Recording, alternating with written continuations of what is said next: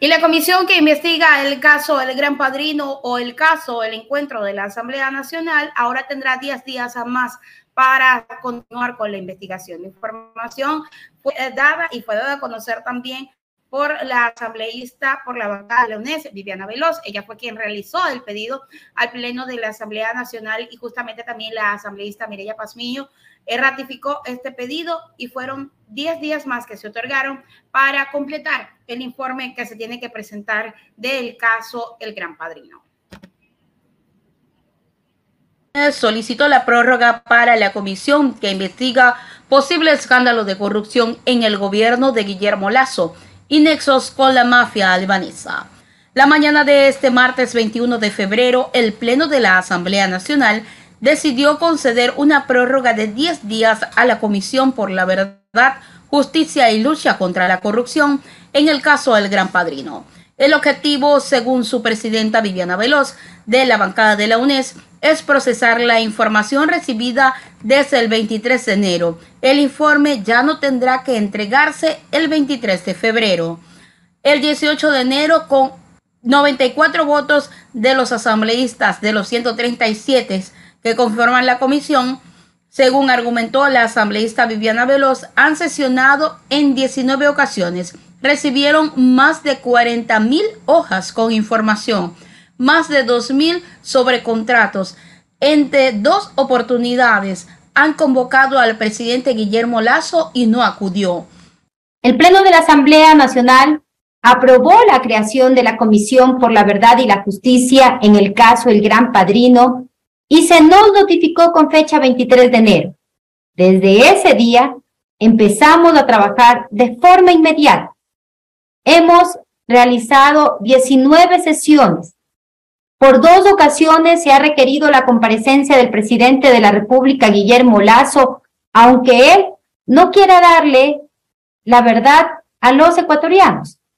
Hemos recibido más de 40 mil hojas con información, más de 2 mil contratos de las empresas públicas, información con carácter de reserva de la Superintendencia de Compañías y del Servicio de Rentas Internas, con el único fin de dificultar la investigación, puesto que no hay ninguna norma legal que faculte dicha reserva en la que se han pretendido amparar tanto quien representa a la Superintendencia de Compañías como el Servicio de Rentas Internas. También hay que aclarar, colegas legisladores y pueblo ecuatoriano, que no ha existido disposición ni la colaboración por parte del gobierno para esclarecer tanto la corrupción en las empresas públicas como los posibles nexos del narcotráfico. El ministro Zapata se ha negado a entregarnos los registros migratorios de Danilo Carrera, de Hernán Luque, de Rubén Cherres, de Leonardo Cortázar. De igual forma, la UAFE no nos ha querido entregar el reporte sobre los procedimientos que se están realizando sobre las personas antes mencionadas. El Servicio de Rentas Internas no ha podido sustentar ¿Por qué retiró a la República de Albania de la lista de paraísos fiscales? La bitácora de Carondelet nos entregaron mutilar. Y eso pese a varias insistencias que nosotros realizamos y pese a un compromiso público que realizó el ministro de Defensa. Pero le hago conocer al país que esta bitácora llegó mutilada. El ministro Juan Zapata y el comandante Fausto Salinas han impedido la comparecencia de un testigo clave dentro de la investigación, del teniente coronel José Luis Erazo.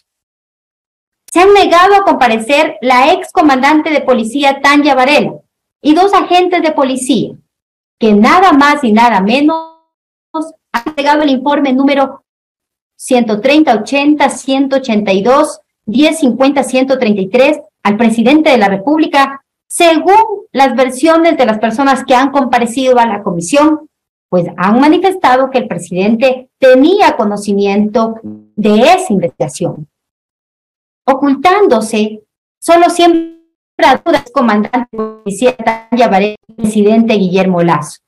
Ustedes son los responsables de decirle al país si conocía o no el presidente el mencionado informe. Ahora que no nos vengan a engañar que este fue archivado porque digo también, colegas legisladores y pueblo ecuatoriano, la mafia, con el poder que tiene la mafia, incluso pueden comprar conciencias. El país debe conocer si está por delante la seguridad de los ciudadanos o la protección de H de daño. Y les repito desde aquí públicamente al presidente de la República para que él responda al país. ¿Qué está primero? ¿La seguridad de los ciudadanos o proteger a su cuñado y sus presuntos vínculos con la mafia? ¿El país o H de daño? Como ustedes han visto, colegas legisladores, hemos llevado un trabajo incluso en estos días de feriado, porque primero prima el bienestar del país. Sin embargo, Ahí está, señores. La pregunta es, ¿será que el presidente de la República va a seguir encubriendo al señor Danilo Carrera? Lo vamos a saber en, en los próximos 10 días en lo que sigue de esta investigación del caso El Gran Padrino.